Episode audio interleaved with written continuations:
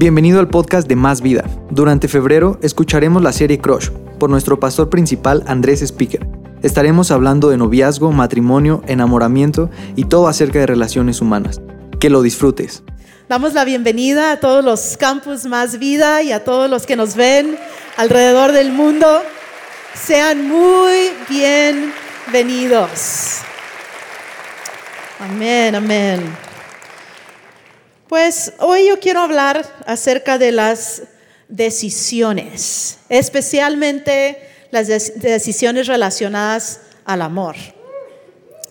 Y hace tiempo, como él ya lo mencionó Andrés, él compartió un mensaje llamado El plan dentro del plan. Fue muy popular, es nuestra historia de amor. Si no lo viste, puedes meterte al canal de YouTube y lo puedes ver ahí. Y hoy tengo la oportunidad de explicar mi versión y he sido muy, muy creativa en mi título y le he puesto el plan dentro del plan parte 2. ¿Sale? Porque siempre hay dos lados de la historia. Y para empezar, yo quiero que me acompañes con tu vista aquí en la pantalla a Génesis capítulo 24.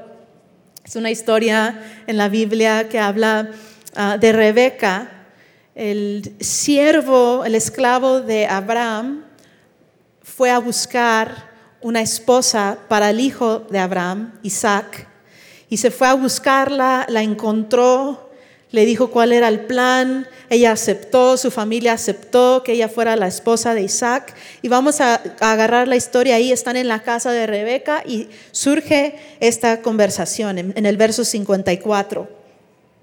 Luego comieron y el siervo y los hombres que lo acompañaban pasaron ahí la noche. Pero temprano a la mañana siguiente el siervo de Abraham dijo, envíenme de regreso a mi amo. Queremos que Rebeca se quede con nosotros al menos 10 días. O sea, tenían que planear una boda, 10 días, ¿no? Que se quedara. Dijeron su madre y su hermano, y luego podrá irse.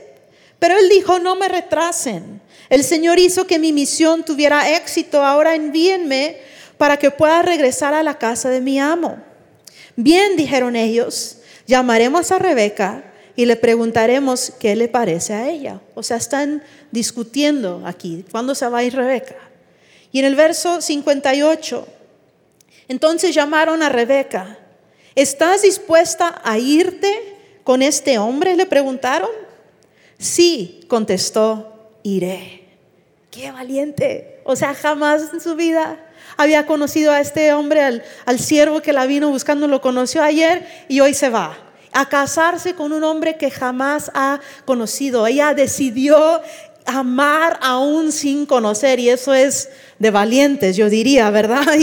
Y, se fue lejos de su casa en esos tiempos cuando una mujer se, iba lejos a casarse con, con un hombre, ah, ya no regresaba probablemente jamás a su casa, o sea, ya no veían a su familia. Entonces yo digo, esta decisión debió ser muy difícil para Rebeca. Pero Rebeca no sabía que con esta decisión que ella estaba tomando de casarse con Isaac, ella se iba a convertir en parte del linaje de nuestro Señor Jesús. Porque Abraham, digo, porque Isaac y Rebeca tuvieron a Jacob y Jacob, de Jacob vino el linaje de nuestro Señor Jesús. Imagínate, todo por ser valiente, todo por decir, sí, iré. Y yo quiero preguntarte, ¿alguna vez te ha costado a ti trabajo tomar alguna decisión? Quizá hoy mismo dejaste ahorita el montón de ropa en la cama porque no sabías cuál outfit ponerte. A lo mejor no sabes dónde quieres ir a comer ahorita terminando. No, no lo pienses ahorita porque te vas a distraer, ¿verdad? Pero decisiones, ¿a qué universidad voy a ir? ¿Me casaré? ¿No me casaré? ¿Cuántos hijos voy a tener? O sea, decisiones y decisiones que de repente nos cuesta trabajo tomar. ¿Conoces a alguien indeciso? No, no, no codeas a la persona a tu lado. Mira, aquí estos están. Pues a veces somos súper indecisos, ¿verdad? Y hay razones por las que nos cuesta trabajo tomar decisiones.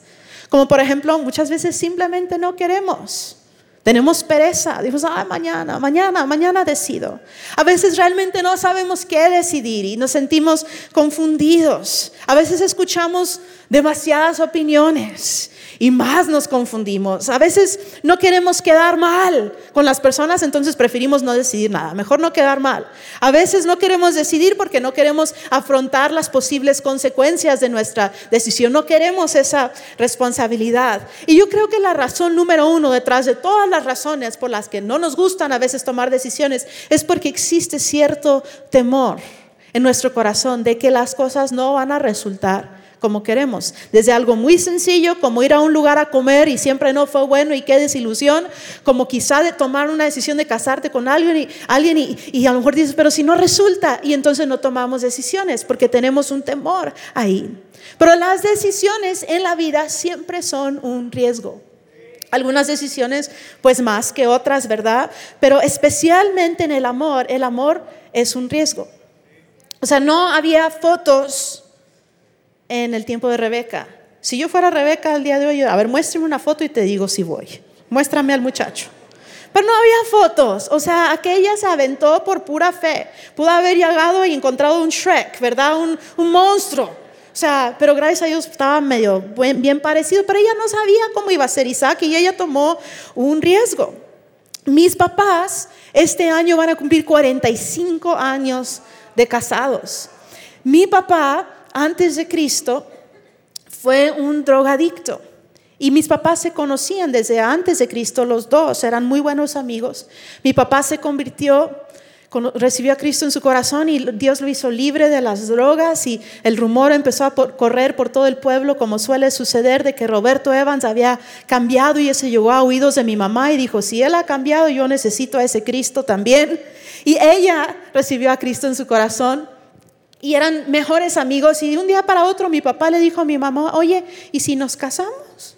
Ni eran novios, ¿eh? o sea, amigos a casados. Mi mamá dijo, va, hay que casarnos. Y se casaron, no sé si lo recomiendo para todos, pero ellos tienen 45 años de, de casados. Pero un día mi mamá me dijo, mira Kelly, cuando yo me casé con tu papá, fue un riesgo porque yo no sabía, yo no tenía la seguridad de que tu papá no iba a volver a la droga o iba a dejar a Cristo, pero yo lo amé tanto que decidí confiar y tomar el riesgo y casarme con él. Y gracias a Dios siguen juntos y mi papá jamás volvió a esos malos caminos.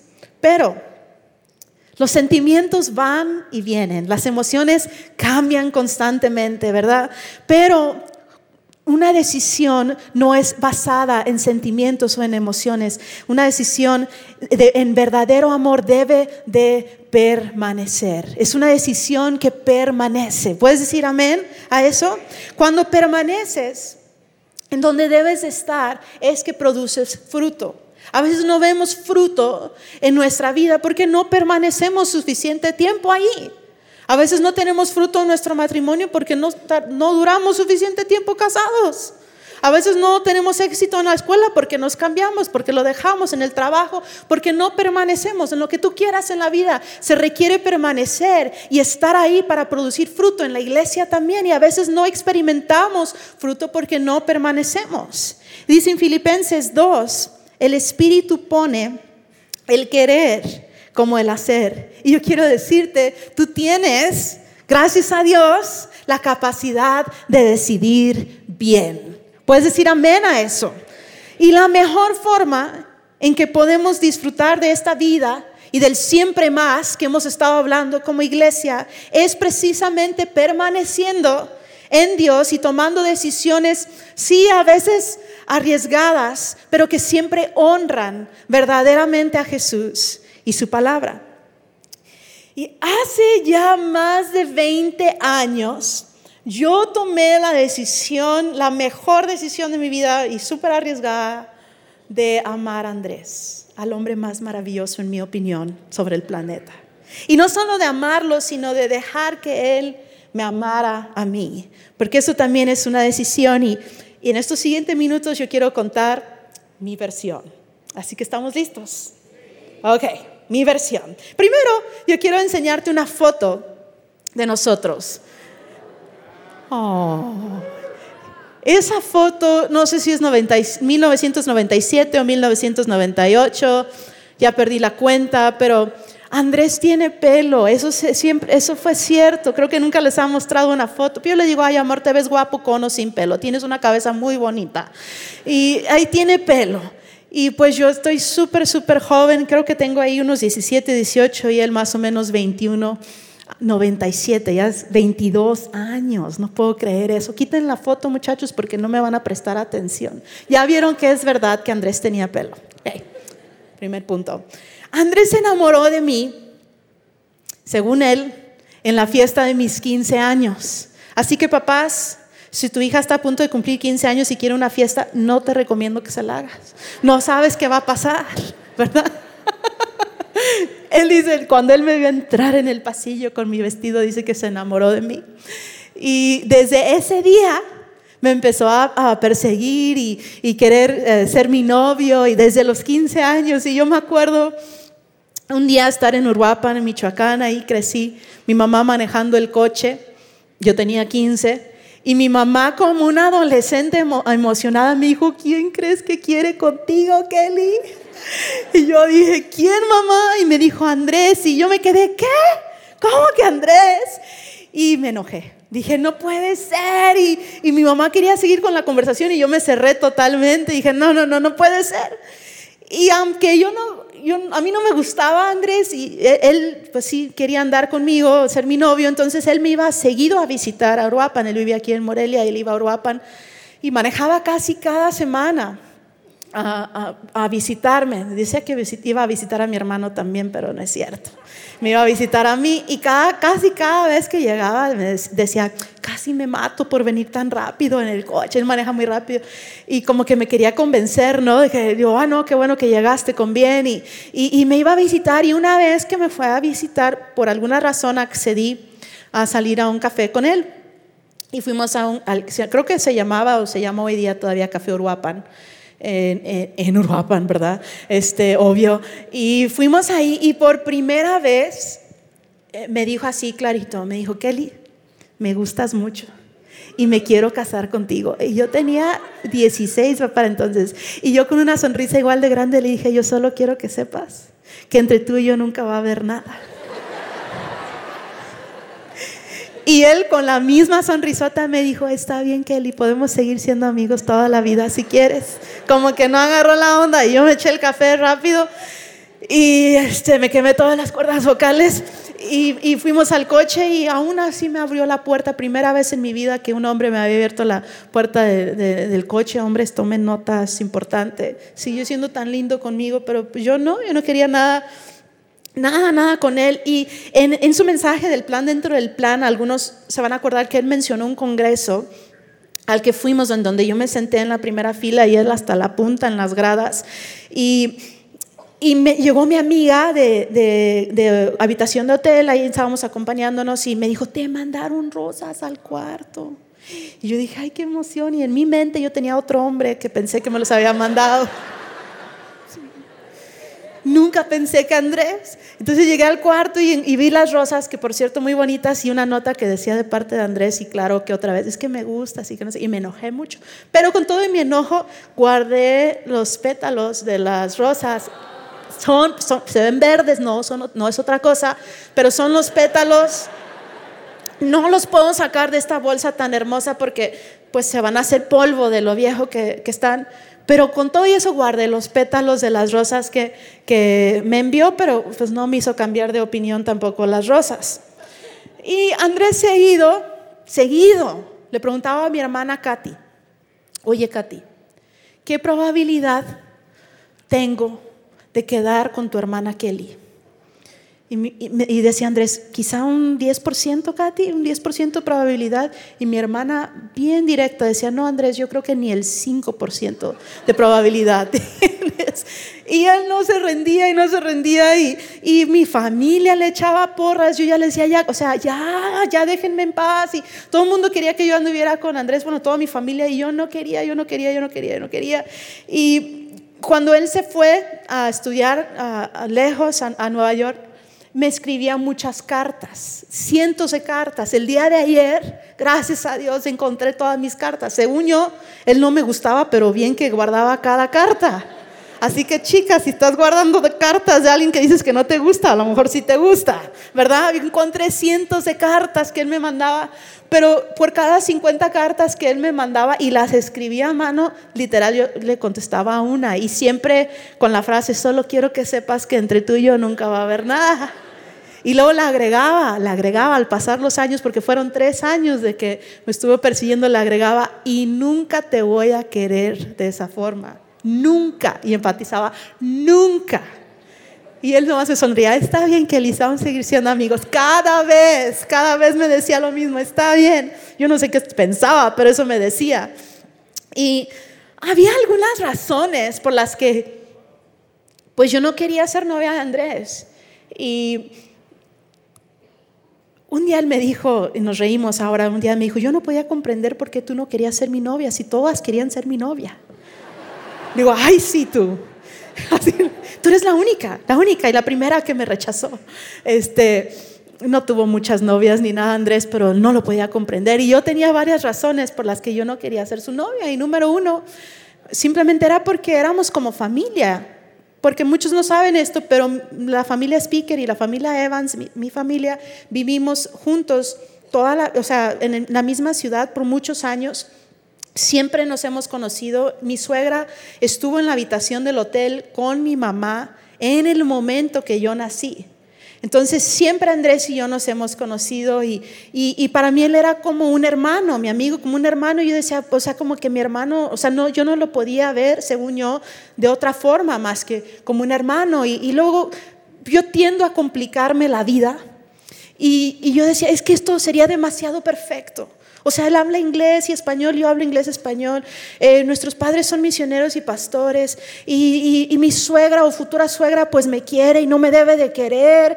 Y o sea, tengo que, tiene que ser esto más difícil. O sea, vemos tantas películas, no, es que así no debe de ser. Y o sea, yo decía, no, no, es que no, esto no puede ser de Dios porque es demasiado fácil, decía yo, ¿verdad? Y, y luego también ah, yo no estaba segura Sinceramente, aunque yo ya estaba viendo buenos frutos en la vida de Andrés, yo no estaba segura de que él realmente había regresado a Jesús. Porque yo conocí a Andrés en sus, en sus días de rebeldía y, Andrés es un gran hombre, pero en esos días la verdad era, era muy mala onda y, no, o sea, él no quería nada con Dios, nada con la iglesia. Y yo no estaba segura si el cambio era verdadero. No debía haber cuestionado eso, pero sinceramente sí lo, lo cuestioné y dudé bastante de eso. Y también otra razón es que yo quería ser una artista. Yo quería ser una cantante famosa. Sí, se pueden reír, ¿eh? Este, y Andrés quería ser pastor y yo decía, es que cantante y pastor como que pues no van juntos y mis sueños y que no sé qué, aunque la verdad desde niña yo quise ser eh, o casarme con un pastor y trabajar en la iglesia, pero yo había abandonado ese llamado por unos sueños equivocados en mi vida, pero yo no, yo estaba aferrada a ese sueño y decía, es que esto, eso no encaja. Y también otra cosa, y voy rápido porque creo que varios se pueden identificar con mis puntos que estoy diciendo, otra cosa es que yo había estado en una relación um, antes de Andrés con un muchacho que según era como mi amigo, pero mi novio, o como muchos dicen, amigo obvio, y durante tres años, y, y luego un día él vino conmigo y me dijo, no te amo, nunca te amé y nunca te voy a amar, y me rompió el corazón después de tres años y quedé deshecha y confundida. Yo decía, yo nunca más quiero una relación con ningún hombre porque todos son iguales, ¿verdad? Así como tendemos a decir, pero no es cierto, mujeres, no todos los hombres son así, hay buenos hombres, todavía, y muchos, gracias a Dios. Y mira, a veces Dios nos tiene que quitar algo, nos quiere quitar algo porque Él quiere darnos algo mucho mejor. Y yo estoy tan agradecida con Dios de que esa relación se terminó. Yo no sería Kelly Speaker ni estaría hoy parada aquí si Dios no me hubiera rescatado de esa relación. Así que Dios sabe lo que está haciendo. Confía en Él. Confía en Él de verdad. Pero la razón número uno por la que yo no quería andar con Andrés era simple y sencillamente por temor. Me daba miedo. Yo decía, si no resulta, ¿qué va a pasar? Y que las familias ya no van a ser amigos. Y tenía temor, muchísimo temor en mi corazón. Yo, yo escudaba ese temor con muchas cosas y razones, pero tenía demasiado temor. Entonces siempre le decía a Andrés, bueno, solo quiero que sepas y solo quiero que sepas y jamás y nunca. Y Andrés siempre siguió siendo mi amigo. Aquí quiero que presten atención los muchachos. Andrés siempre siguió siendo mi amigo. Aunque yo lo rechazaba, yo le decía que yo no quería ser su novia, él me decía, está bien, Kelly. Y de todas formas iba al coche y me abría la puerta y seguía siendo caballeroso conmigo, seguía honrándome, seguía honrando a mi familia. No empezó a, salir con cinco o diez muchachas. O sea, él realmente estaba enfocado en Dios y enfocado en que él me quería conquistar. Y eso es importante. ¿Verdad? Hombres y mujeres. Y la verdad es que él nunca me dio la espalda, aunque yo fui, la verdad, muy mala onda. Me ves muy linda y todo pero fui muy mala, muy mala con Andrés. Esa parte de la historia sí fue cierta. Y él nunca me dio la espalda y siguió, aún, aún cuando yo, yo le di la espalda a él, la verdad, y lo me porté mal, él nunca me dio la espalda y me encanta que así es nuestro Dios con nosotros. Aunque nosotros a veces le damos la espalda y decimos, no, Dios, yo no quiero, y nunca él, él no nos da la espalda. Él sigue tocando a la puerta, él sigue llamándonos. Y bueno, dale un aplauso a Dios y dile gracias es porque tú sigues tocando a la puerta de mi corazón. Y aún en medio de todo mi rechazo, Andrés seguía escribiéndome cartas. Y a mano, ¿eh? Así a mano, con, no sé si se diga así, pero con pluma. Eh, no, no, tenía computadora él todavía y pues sí estamos un poquito viejos como para pensar en eso, ¿verdad? Pero mira, ¿Les leo una parte? Aquí, lo voy a leer. Dice, teniendo tus cartas y escuchando tu voz, porque le mandé un cassette, para los que saben qué son los cassettes, en donde yo estaba cantando, y tus fotos me hacen sentir que estás aquí conmigo y eres parte de mí. Entonces, por favor, no me dejes de escribir. No somos novios aquí, ¿eh? Pero por favor, no me dejes de escribir. Y me pone, ¿qué crees? Me vas a regañar.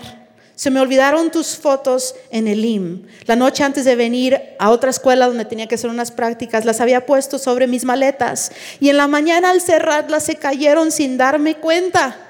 Le voy a pedir a tu hermano que me las envíe porque la verdad es, escucha, esta es la mejor parte. La verdad es que ver tu rostro y tu sonrisa que tanto me gusta Extraño ver tu rostro y tu sonrisa que tanto me gusta. Aparte, quiero enseñarles a mis amigos para que tengan la oportunidad de ver a alguien realmente hermosa y guapa. Y también para espantar a las chavas pegajosas. Este septiembre del 97, o sea, Andrés tiene 21 años. Y, esta también está buena. ¿Una más? No, ahí va, ok. Mira, en algunos momentos donde yo decía, bueno, quizás sí quiero con él, y eh, le hablaba yo por teléfono o le escribía alguna carta, ¿no? Y, y esta fue una de esas ocasiones. Entonces él me escribe, um, quiero darte las gracias por hablarme el jueves pasado. Esa mañana lo primero que hice fue pedirle a Dios que me hablaras. O sea, Dios contesta oraciones, ¿eh? Porque no me quedaba nada de dinero. Y te he estado extrañando tanto que tenía muchas ganas de hablar contigo. Por alguna razón todo el día sentí que me ibas a llamar. Y como a las 10:45 de la noche, bajé a esperar tu llamada. Y cuando sonó el teléfono a las 11, sabía que eras tú. Después de hablar contigo, todos sabían que me habías hablado porque estaba casi, casi gritando de felicidad. Y cuando les conté lo que había pasado, no me querían creer. Oh, qué lindo. Dios contesta oraciones, ¿eh? Primera vez que leo esas cartas en público y última, ¿eh? Así que son privilegiados. Aún con todo eso, pues bueno, yo no quería y yo decía, pero no importa qué tan mala onda yo soy con Andrés y cuántas veces le diga que no, pues él no se va a rendir. Pero un día sí se rindió y me dejó de escribir y me dejó de llamar y yo dije, ahora sí se la creyó. ahora sí. Y estaba yo en mi cuarto pensando que sí, que no, casi como en las películas cuando agarran una flor y, y arrancan un pétalo. Sí, que no que sí, que sí me quiere, no me quiere. Yo estaba, sí lo quiero, no lo quiero, sí lo quiero. Y, y mi mamá me dijo, ¿por qué no haces una lista? Una de todas las cosas que te gustan de Andrés y una de todas las cosas que no te gustan de Andrés. Tipe, o sea, las listas son importantes. Entonces yo hice una lista de todas las que me gustaban de Andrés y eran más de 50. Y una lista de las que no me gustaban y eran seis, me acuerdo claramente. Mi mamá me dijo, ahora vas a mirar tu lista de seis cosas que no te gustan de Andrés. Y te vas a preguntar, ¿puedo vivir con estas seis cosas aunque nunca cambie? Y si tu respuesta es sí, entonces a lo mejor deberías de casarte con él. Entonces vi la lista y dije, pues yo creo que sí puedo vivir con esas cosas, pero no me quiero casar con él. De todas formas, este, pero no me hablaba y no me escribía y yo dije, ¿qué está pasando? Y nuevamente mi mamá, Dios usa a las mamás, gracias a Dios por, por mi mamá y por las mamás espirituales también. Me encontró en mi cuarto llorando y me dijo, a ver, Kelly, ya mi mamá estaba también como que harta de la situación. Y me dijo, a ver, ya, o sea, ya decídete, ya decídete. Te voy a hacer una pregunta. Le a ver, me dice, si Andrés regresa en, en unos días y tiene novia, ¿vas a estar bien con eso? Y yo me quedé. Y imagínate tu vida. Y si Andrés no está en lo que te imaginas de tu vida, ¿vas a estar bien con eso? Y yo dije, no, yo no quiero que regrese con novia y no me gusta cómo se ve mi vida sin él. Y me di cuenta en ese momento que lo amaba y que siempre lo había amado. Y entonces corrí por el teléfono, de verdad, como que me inundó una paz y una convicción y dije, lo amo y no lo quiero perder. Así de película literal, le agarré el teléfono y le hablé y pues así media tímida que parezco ser, se me fue en ese momento y le dije, te amo, por favor, no te quiero perder, y, cosas otras. Este, y me dijo, me dijo, este, pues déjame pensar las cosas. Y yo dije, de verdad, pues no sé qué decirte, pero te hablo mañana. Y bueno, me recibió de nuevo y me perdonó y regresó en, eh, unos meses después y cuando me preguntó que si quería ser su novia y le dije con mucha convicción, sí. O sea, me veía y me decía, sí, sí, sabes lo que me estás diciendo, pobrecito, ya estaba como que traumado. Y yo dije, sí, sí sé lo que te estoy diciendo y sí me quiero, no, no me quiero casar contigo porque todavía no me pedía eso, pero sí, sí quiero ser tu novia. Y luego me regaló un anillo um, que le llamó él de promesa. Se me, hizo, se me hizo muy bonito porque me dijo, no tengo el dinero todavía para comprarte el anillo de compromiso, pero te doy este anillo de promesa porque me tengo que regresar a la escuela, pero prometo que voy a regresar por ti. Y te voy a cambiar este anillo por el anillo de compromiso. Y así fue. Y en diciembre de 1998 nos comprometimos y nos casamos en agosto, 21 de agosto de 1999. O sea, este año 20 años. Y el resto, pues es historia.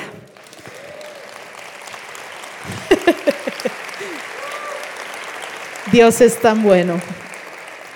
Y Andrés es tan bueno que me haya perdonado todas mis cosas tan malas le dije.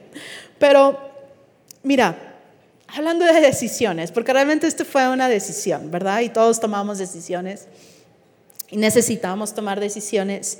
Y yo casi perdí la oportunidad de mi vida, literal, de ser la esposa de Andrés, de estar aquí con ustedes, de hacer lo que hago simplemente por indecisión y por temor. Y muchas veces se nos pueden ir oportunidades, puertas mismo que Dios abre, bendiciones que nos quiere dar, simplemente por no tomar una decisión a tiempo. Y a veces culpamos a Dios y decimos, pero ¿por qué? Porque cuando fue, es nuestra propia culpa, nuestra indecisión. Y necesitamos dejar de posponer decisiones que Dios ha puesto en nuestro corazón, iglesia, y empezar a ser más valientes, escuchar su voz y decir, ok, sí Dios, sí, te voy a obedecer a ti, porque Dios quiere hacer muchas más cosas en tu vida, pero está en tus manos decir sí. Él nunca nos va a forzar a hacer algo, Él nunca, Dios nunca nos va a forzar a decir sí. Él está llamándonos, pero nosotros tenemos que tomar una decisión. Y si estás en un punto en tu vida, quizá en una decisión amorosa o de trabajo, de escuela, hay algunas cosas que son importantes tomar en cuenta como número uno. Si quieres anotarlo, yo te diría esto, enfócate en lo más importante. ¿Y qué es lo más importante en la vida? Pues es Dios. Y aparte de Dios, nuestra familia. O sea, cuando estás tomando una decisión no es tan importante qué piensan todos los demás y quedar bien con todo el mundo. Lo importante es qué piensa Dios y qué piensa mi familia.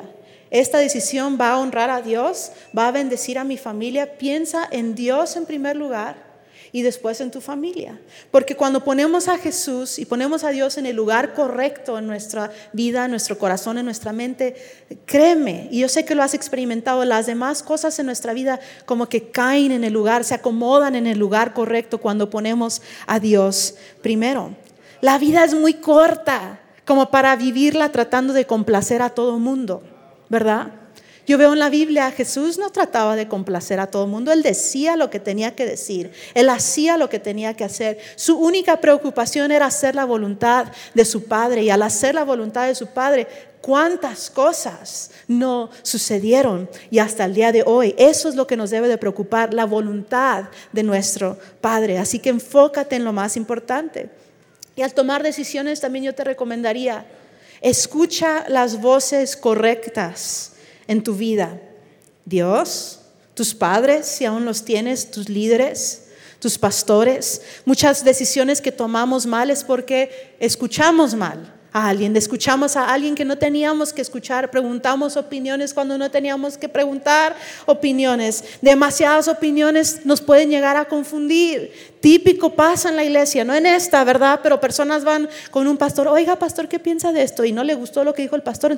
y pastor, van con otro, ¿y qué, qué, piensas de esto, pastor? Y no le gustó eso. ¿Y qué piensas de esto? Hasta que no encuentran a alguien, a alguna persona que les dé por su lado, ¿verdad? Y no un pastor, otra persona. Y de repente nos confundimos preguntando tantas opiniones y eso no es la voluntad de Dios para nosotros. Necesitábamos escuchar las voces correctas. Cuando yo decidí que me iba a casar con Andrés, una mujer en la iglesia me dijo, oye, ¿cómo que no siento paz?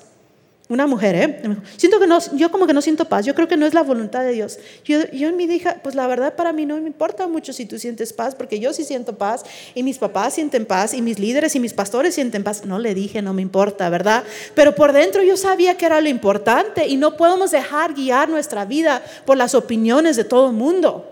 ¿Sí me estoy explicando con eso? Lo más importante que es lo que Dios piensa, qué es lo que los líderes y la autoridad de nuestra vida piensa. Tú ves a Jesús en la Biblia, Él no iba con los discípulos a pedir su opinión, no iba con la persona de la esquina o con algún amigo, Él iba con Dios Padre. Lo vemos en la Biblia, dice que Él se apartaba, que Él iba solas y escuchaba la voz de Dios y entonces Él actuaba.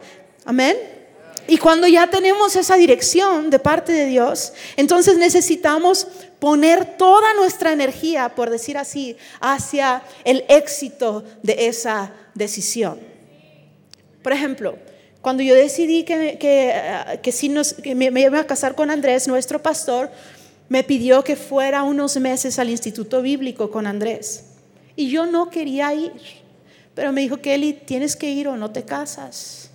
Entonces fui porque me quería casar con Andrés y, y, pues salí de mi casa, de mi país, yo no quería ir, pero yo había tomado una decisión, yo me voy a casar con este hombre que amo. Y le puse acción a mi decisión y recuerdo también no haber visto a Andrés como por unos seis meses y llegué al instituto y lo vi en una colina a lo lejos y me fui corriendo como en las películas según yo, abrazarlo y darle un beso. Y cuando llegué cerca me dijo, no, no, no, aquí no se puede. Digo, ah, perdón, aquí hay reglas. Digo, a mí nadie me informó, disculpa. Y luego le dije Andrew, porque él siempre toda la vida yo le había dicho Andrew, Andrés en inglés. Y me dijo, y aquí no soy Andrew, aquí soy Andrés. Dije, ah, bueno, y desde entonces le digo Andrés. Muchas cosas que sucedieron en el instituto, pero es tan importante ponerle acción a nuestras decisiones. A veces decimos, le voy a leer la Biblia a mis hijos. Y hasta sacas la Biblia, lo tienes al lado de la cama. Pero llega la noche, ay, es muy tarde, ya no se la lees. Decidiste leerle la Biblia, pero no le pusiste acción. Si me explico, voy a ir a un grupo conexión, hasta encuentras qué líder, qué lugar te corresponde ir y luego no vas. Ahora sí voy a hacer ejercicio, te inscribes al gimnasio y luego no vas. O sea, decidimos, ¿cierto? Muchas veces decidimos cosas, pero no le damos continuidad, no le ponemos acción a las decisiones y necesitamos respaldar nuestras decisiones con acciones por fe. Amén. Y por último, y quiero terminar con esto, cuando estás tomando decisiones, espera lo mejor. ¿Qué quiero decir? Espera lo mejor. Es que a veces tomamos decisiones que sentimos que Dios ha puesto en nuestro corazón, pero entramos con mucha negatividad, con mucha duda desde un inicio. Dices, bueno, lo voy a hacer, pero, o como Andrés estuvo predicando, pero primero Dios, las cosas van a salir bien y, y entramos con mucha, con mucha confusión y negatividad desde un principio y no estamos esperando cosas buenas en lo que estamos decidiendo. Andrés y yo en nuestra invitación de boda usamos un versículo muy inusual que dice así en Efesios 3:20, dice, y ahora que toda la gloria sea para Dios, quien puede lograr mucho más de lo que pudiéramos pedir o incluso imaginar mediante su poder que actúa en nosotros. Gloria a Él en la iglesia. Este fue el versículo que pusimos en nuestra invitación de boda. ¿Por qué? Porque nosotros estábamos profetizando sobre nuestro futuro, creyendo por cosas buenas en nuestro futuro. Y yo puedo decirte más de 20 años después que esto ha sido verdad y que Dios no nos ha dejado de sorprender. Y tú necesitas hablar vida y no muerte, vida y no negatividad a tu vida, porque Dios está hablando vida a tu vida. Él está contigo y necesitas esperar cosas buenas tener expectativa por cosas buenas de parte de Dios. Dice el Salmo 118, este es el día que hizo el Señor. Me gozaré y me alegraré en él. Mira, aquí está en la pantalla, otra vez lo vamos a leer. Este es el día que hizo el Señor. Nos gozaremos y nos alegraremos en él. Iglesia, yo creo que es tiempo que nos empecemos a alegrar más por el plan que Dios tiene para cada una de nuestras vidas. Nadie está fuera de los planes de Dios. Todos los planes son igualmente importantes y especiales. Y nosotros a veces tenemos un plan para nuestra vida y no es malo ese plan, solo que es muy chiquito según el plan tan grande que Dios tiene para nosotros. Y si podemos rendir nuestros planes, Él nunca nos va a dejar de sorprender con sus planes, con sus propósitos para nosotros si decidimos creerle a Él. yo sé que hay algunas personas aquí que necesitan escuchar esto. Y te lo digo de parte de Dios porque Él te habla hoy. Muchos necesitan hoy esperar una nueva oportunidad porque viene. Todos nos equivocamos, pero Dios no es Dios de una oportunidad, sino de muchas. Yo veo mi vida, Andrés que me dio tantas oportunidades y me perdonó.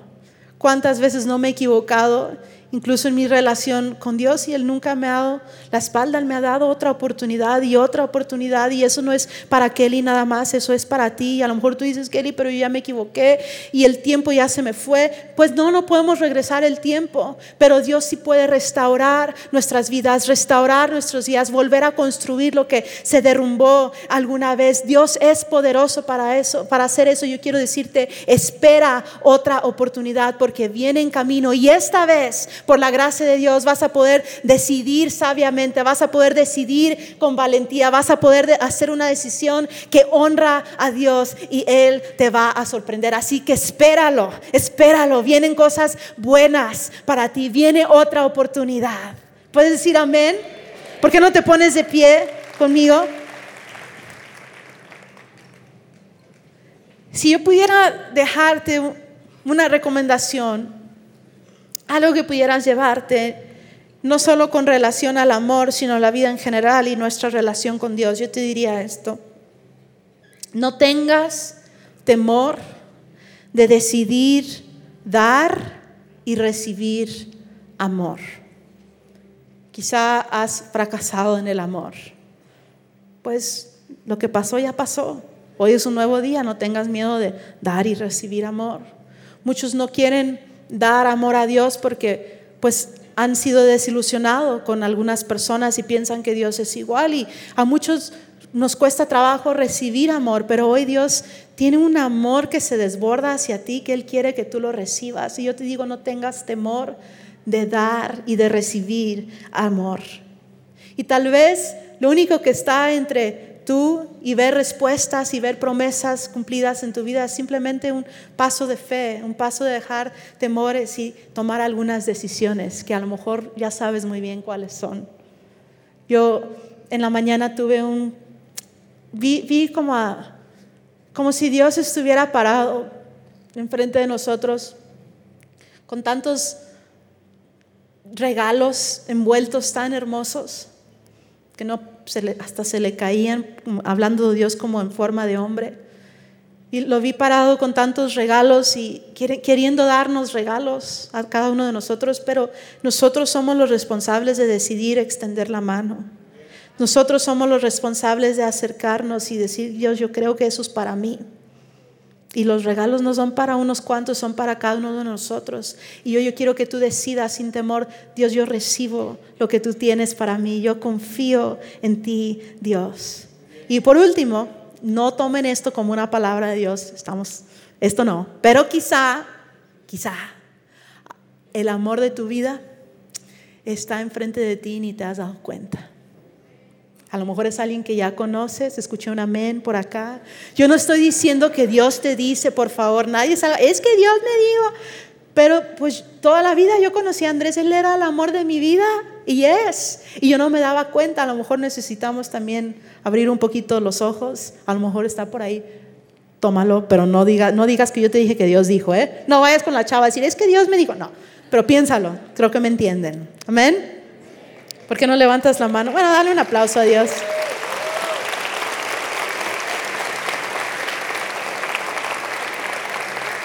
¿Por qué no levantas tu mano?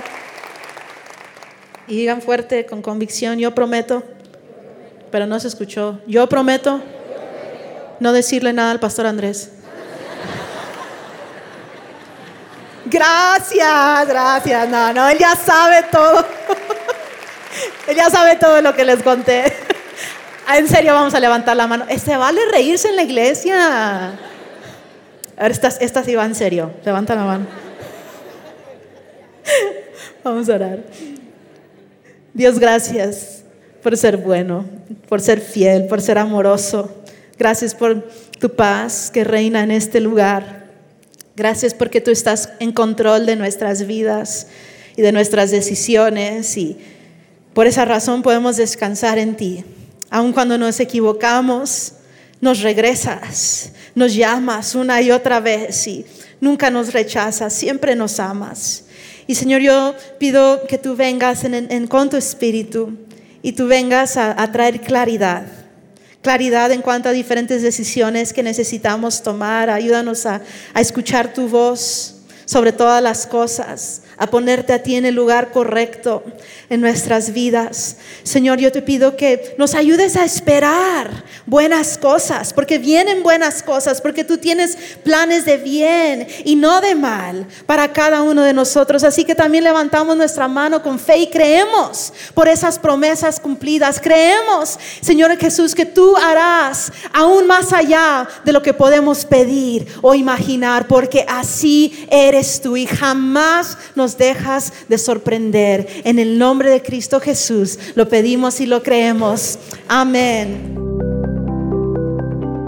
Esperamos que este mensaje te ayude en tu caminar con Dios. Suscríbete y comparte este contenido con tus amigos. Hasta pronto.